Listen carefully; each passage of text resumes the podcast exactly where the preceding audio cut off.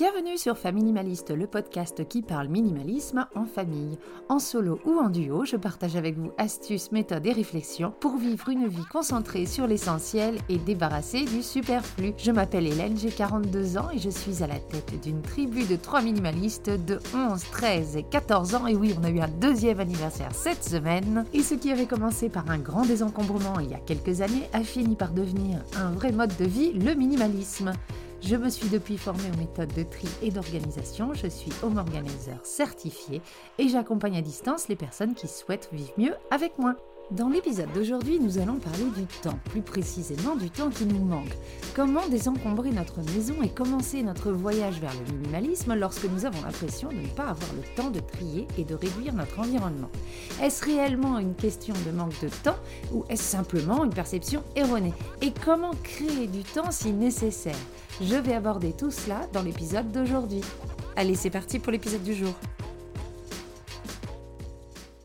Pour cet épisode, commençons par la base, ce qui se produit dans notre esprit lorsque nous disons que nous n'avons pas le temps de faire telle ou telle chose, comme par exemple trier sa maison. Lorsque je dis je n'ai pas le temps, cela peut signifier en fait trois choses. Premièrement, on n'a effectivement pas le temps. Par exemple, on est en chemin euh, du retour du travail, il est 18h55, le supermarché le plus proche ferme à 19h et on doit faire les courses. Clairement, dans cette situation, on n'a pas le temps de s'y rendre et de finir nos courses. Il s'agit d'une véritable contrainte physique. Mais la plupart du temps, lorsqu'on dit j'ai pas le temps, on ne parle pas si souvent de contraintes physiques. Au final, on a peu de ces véritables contraintes physiques.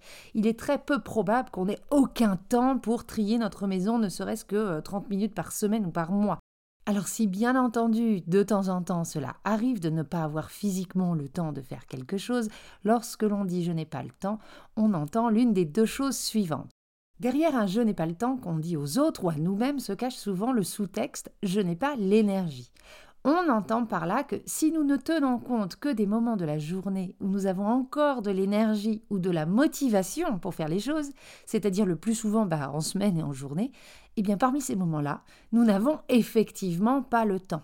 Ces moments où nous avons de l'énergie ou de la motivation sont occupés euh, par le travail, les enfants, la maison, les tâches administratives ou encore euh, la création de liens avec nos proches, etc. Et par conséquent, ajouter quelque chose de plus comme faire du tri ou, je sais pas, moi, du bénévolat, peut paraître tout simplement impossible. Donc des fois, quand on dit je n'ai pas le temps, ça ne veut pas dire je n'ai pas le temps tout le temps, mais cela veut dire au moment où j'ai de l'énergie, et eh bien effectivement, là, je n'ai plus le temps. Donc ne pas confondre je n'ai pas le temps et je n'ai jamais le temps. Et enfin, la troisième chose qui peut se cacher derrière un je n'ai pas le temps, que ce soit euh, lorsque l'on répond à une sollicitation, lorsque l'on pense à quelque chose qu'on aurait bien envie de faire, comme par exemple se lancer dans le minimalisme, en réalité, ce je n'ai pas le temps, c'est un ce n'est pas ma priorité pour le moment. Et ça, on ne se l'avoue pas toujours facilement. C'est mon sous-texte préféré parce que je pense que c'est ce que nous voulons dire la plupart du temps lorsque nous répondons je n'ai pas le temps. Et si je pense ça, c'est parce que depuis quelques années, j'essaye de ne plus dire je n'ai pas le temps.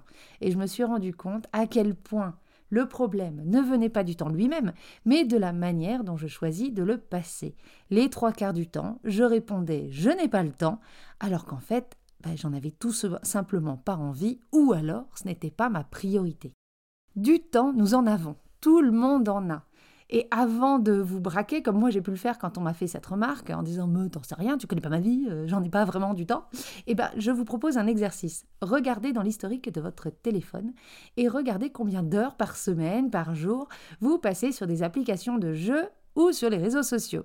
Alors je ne suis pas là pour juger le, temps que l'on passe sur euh, ce genre d'application, loin de là, moi-même j'y passe beaucoup trop de temps, mais c'est pour vous donner une idée du temps qu'on pourrait avoir et que l'on pourrait investir ailleurs. Regardez aussi le temps que vous passez à regarder la télé ou des séries sur les plateformes. Rien que ces deux exemples nous montrent que du temps disponible que l'on pourrait utiliser pour faire des choses pour lesquelles nous disons je n'ai pas le temps, eh bien ce temps en fait il existe. Pensez aussi à toutes les fois vous avez réorganisé euh, votre week-end ou votre journée pour faire de la place pour quelque chose qui vous plaît, qui vous apporte euh, quelque chose de positif. Je pensais toujours ne pas avoir le temps de faire du sport, par exemple, mais bizarrement, quand j'ai trouvé un sport qui me plaisait vraiment, j'ai réussi à m'organiser pour y aller deux fois par semaine. Donc ce n'était pas un problème de temps au final, comme je pouvais le dire. Non, j'ai trois enfants, je travaille, j'ai pas le temps de faire du sport.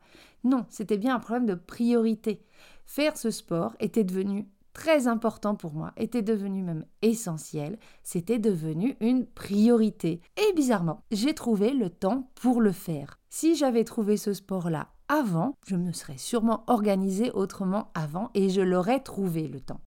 Donc si on revient au tri, le je n'ai pas le temps est peut-être tout simplement un problème de priorité. Même si vous en avez très envie, si vous ne trouvez pas le temps de vous y mettre, c'est peut-être parce que vous avez d'autres priorités et c'est totalement compréhensible. Il y a des moments dans nos vies plus ou moins propices à tel ou tel projet ou à telle ou telle activité. Donc, Soit ce n'est pas une priorité, et à ce moment-là, soyez indulgente avec vous-même, arrêtez de vous dire que vous n'avez pas le temps. Cela vous fera vous sentir moins coupable, moins désorganisé, et vous pourrez revenir sur le sujet une fois que vos priorités auront changé. Il n'y a pas de mal à ça, on a tendance à se sentir coupable lorsque l'on n'arrive pas à tout mener de front. Mais n'oubliez pas, on n'est pas obligé de tout faire en même temps, si on n'a pas le temps de se lancer sur le minimalisme maintenant, eh bien on le fera plus tard. Et si un jour notre manière de vivre et notre intérieur nous pèsent vraiment, croyez-moi, ce problème-là reviendra à la surface, ça deviendra une priorité, et là, pas comme par magie, mais presque, vous en trouverez du temps. Mais si vous voulez vraiment faire du tri et que vous n'avez vraiment pas le temps, eh bien voici quelques réflexions et astuces qui pourraient vous aider. Lors de ma formation pour devenir professionnel du tri et de l'organisation familiale, donc le métier de home organizer, j'ai découvert une phrase qui est devenue mon mantra, enfin un de mes mantras. Le temps ne se trouve pas, il se crée. Ça prend tout son sens, surtout lorsque notre vie est bien remplie. Maintenant, c'est bien beau, mais comment créer du temps? Tout d'abord, comme à chaque fois que je vous parle d'un souci ou d'un problème à aborder, pour moi, il est essentiel de faire un état des lieux. Alors, je vais vous parler d'un exercice que j'ai vu en formation et que j'ai fait moi-même et que j'ai fait faire à plusieurs euh, personnes que j'ai accompagnées et il est d'une efficacité redoutable. Donc, il faut commencer par faire l'état des lieux. Évaluer la durée de certaines tâches peut être assez complexe. On a tendance à surestimer certaines activités, euh, par exemple le travail, hein, le fameux je travaille 60 heures par semaine, mais en réalité, quand on creuse un peu, euh, on se rend compte que c'est souvent bien moins. On n'est pas 60 heures pieds au plancher sans pause. Et on a aussi tendance à sous-estimer d'autres tâches ou d'autres activités, comme par exemple quand je dis à mes enfants Ah non, j'ai juste discuté avec Sonia pendant 5 minutes, alors qu'ils vous diront qu'ils ont attendu bien 25 minutes. En gros, le temps semble passer plus vite lorsque nous sommes dans le plaisir et beaucoup plus lentement lorsque nous nous ennuyons ou qu'on est dans la difficulté. En résumé, pour créer du temps, il est essentiel de savoir comment nous le dépensons. La première étape consiste donc pendant une semaine à noter tout ce que nous faisons dans un carnet ou sur notre téléphone. Plus les détails sont précis, mieux c'est. Alors vous pouvez quand même regrouper des tâches comme se préparer le matin sans noter chaque étape, genre 3 euh, minutes à me laver les dents, 2 euh, minutes à prendre ma douche, euh, j'en sais rien. Cependant, si on note chaque étape, c'est encore mieux. C'est ainsi que j'ai réalisé que je passais beaucoup trop de temps à choisir ma tenue le matin et qu'il fallait drastiquement réduire ma garde-robe au passage. Donc faites ça pendant une semaine, vous notez vos horaires de préparation, de transport, de travail, euh, euh, d'aller chercher les enfants, euh, de jeux, de préparation des repas, etc. Vous pouvez choisir n'importe quelle semaine et ne cherchez pas d'excuses en voyant les résultats en vous disant que cette semaine était exceptionnelle car on est d'accord, quand on a une famille, chaque semaine est exceptionnelle. L'imprévu, bon, en fait, devient quelque chose de familier. Une fois que vous avez fait le bilan, essayez d'identifier les tâches qui sont indispensables au bon fonctionnement de vos journées. Parmi ces tâches, repérez celles qui vous pèsent. Euh, pour moi, par exemple, ça peut être les trajets, les tâches administratives euh, ou les lessives, par exemple. À ce moment-là, voyez si vous pouvez déléguer ou décharger certaines de ces tâches. C'est comme ça que mes chers deux grands enfants de 13 et 14 ans ont fini par euh, hériter des lessives. Un autre exemple, si vous constatez que vous passez 30 minutes chaque jour à faire les courses, ben, vous gagnerez un temps considérable en les faisant une fois par semaine. Et en plus, si vous avez planifié vos menus à l'avance, ça fera gagner du temps dans les rayons et en cuisine. Pourquoi ne pas faire les courses pendant que votre enfant est au sport, par exemple, au lieu de l'attendre dans la voiture ou dans la salle? Ou alors utiliser ce temps pour euh, répondre à vos emails, effectuer des tâches administratives, euh, etc. Il existe de nombreuses astuces pour gagner du temps et elles sauteront aux yeux beaucoup plus facilement une fois que vous verrez votre semaine clairement sur papier. Non seulement, comme je vous ai dit, j'ai fait cet exercice moi-même, mais je l'ai également fait réaliser à de nombreuses personnes, euh, des clientes, des amis, et les résultats sont toujours surprenants. Vous allez récupérer les heures qui vous manquent pour réaliser certains projets, ou simplement vous détendre. On n'est pas toujours obligé d'être constamment en mouvement et avoir du temps pour ne rien faire est aussi essentiel, voire plus à mes yeux, que d'essayer d'en faire toujours Là, je vous parle d'une technique pour créer du temps, mais on va dire euh, sur le long terme, pour récupérer du temps et mieux organiser votre quotidien. Mais si vous voulez créer du temps pour euh, un projet plus ponctuel, comme faire un gros désencombrement et vous commencez votre vie dans le minimalisme, l'approche peut être un petit peu différente. Déjà, il faut vraiment que ce soit une priorité, comme on a vu plus tôt. Si ce n'est pas une priorité, vous n'arriverez pas à vous créer ce temps-là, car vous serez dans l'impossibilité de renoncer à quelque chose pour faire de la place. Bah oui, si on veut passer un week-end à faire du tri, ça veut dire qu'on dit non un week-end entre amis, en famille ou à faire du sport. Et ça, on n'y arrivera que si ce tri est une priorité. Donc si c'est le cas, si c'est une priorité pour vous de commencer à alléger votre maison, car euh, ça a un impact positif sur la gestion de votre quotidien ou sur votre santé mentale, eh bien donnez-vous les moyens. On s'organise à l'avance, on case les enfants ailleurs, on vérifie les horaires de la déchetterie, on prépare les sacs poubelles, les sacs de dons, mais surtout, on se bloque du temps. On prend son calendrier et on bloque. On le fera plus tard ou quand on aura le temps risque de ne jamais venir. Donc si vous avez envie de faire du tri, mettez ce podcast sur pause, regardez ce calendrier et fixez une date. Et si vous voulez être sûr de sûr de vous y tenir, faites-vous aider. Alors pareil que ce soit par des amis, alors que ce soit par des amis ou par des professionnels, c'est très engageant. Si vous voulez trouver des professionnels près de chez vous pour vous aider, je vous recommande le site de la FFPO ou de le, site de la Suisse APO. Ce sont les fédérations francophones et les fédérations suisses pour les professionnels de l'organisation et vous pourrez trouver une home organizer près de chez vous. Je vous mets tous les liens en bio. Il est possible qu'après tous ces exercices, vous vous rendiez compte que malgré votre motivation, vous n'avez ni l'énergie ni le temps physique nécessaire pour effectuer un grand désencombrement. Alors attention, hein, creusez vraiment, ne vous dites pas non, non, j'ai bien écouté le podcast, euh, j'ai vraiment pas le temps. Je vous jure, des fois, c'est un peu des excuses qu'on se donne. J'ai été coupable de ça et je le suis encore sur certaines choses. Euh, je suis loin d'être parfaite là-dessus. J'ai tendance à dégainer le je n'ai pas le temps un peu trop rapidement à mon goût. Donc à ce moment-là, si vraiment vous êtes coincé, parce que ça arrive, je ne suis pas non plus euh, complètement obtus, voici quelques astuces qui vont vous permettre de gagner du temps lors de votre tri. Numéro 1. Ne cherchez pas à vendre, donnez.